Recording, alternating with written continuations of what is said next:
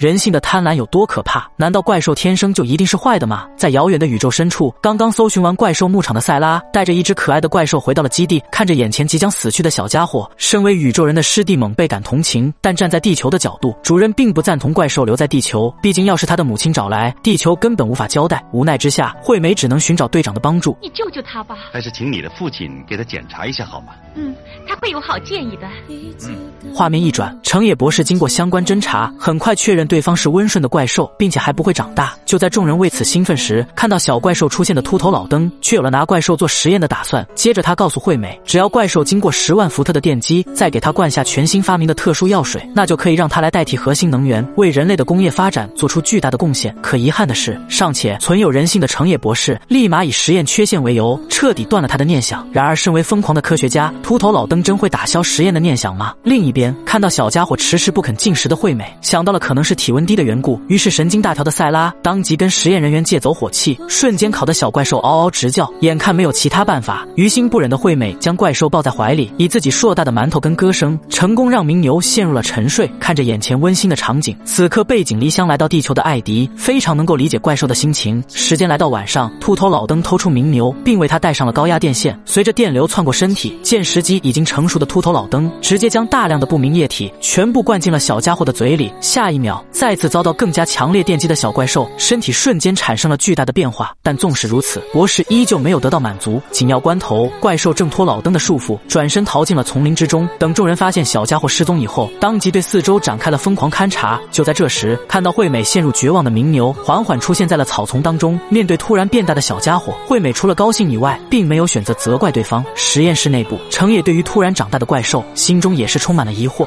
或许是你的助手中川君在实验室里。嗯，我去看看。果不其然，秃头老登再次偷偷绑走名牛，准备将其变成一只忠实的看门狗。接着，他将手中的药水猛然灌下，并狠狠推动旁边的电流开关。下一秒，遭到电击麻痹的小家伙顿时变成了一头恐怖的怪兽。而他在挣脱束缚的第一时间，立马弄死秃头老登进行复仇。可没想到的是，由于实验产生的副作用，此刻原本温顺的名牛已经彻底变成了残暴的怪兽。意识到情况紧急，众人立马驾驶战机展开行动。但面对曾经的孩子，深知对方怕火的惠美根本不忍下手攻击。结结果换来的却是名牛的光线攻击，千钧一发之际。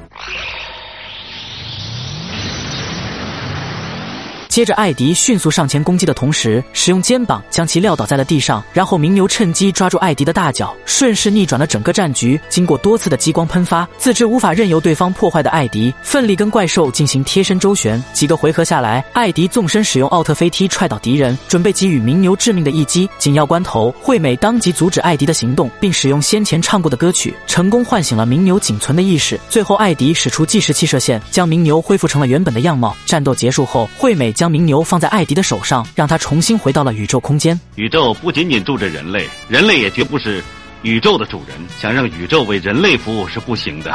这次的教训就是一个明证：宇宙之大，远远超过人类的想象。但不过有一点却是共同的，那就是母爱的力量。好了，就到这里，关注我，带你速看更多奥特曼。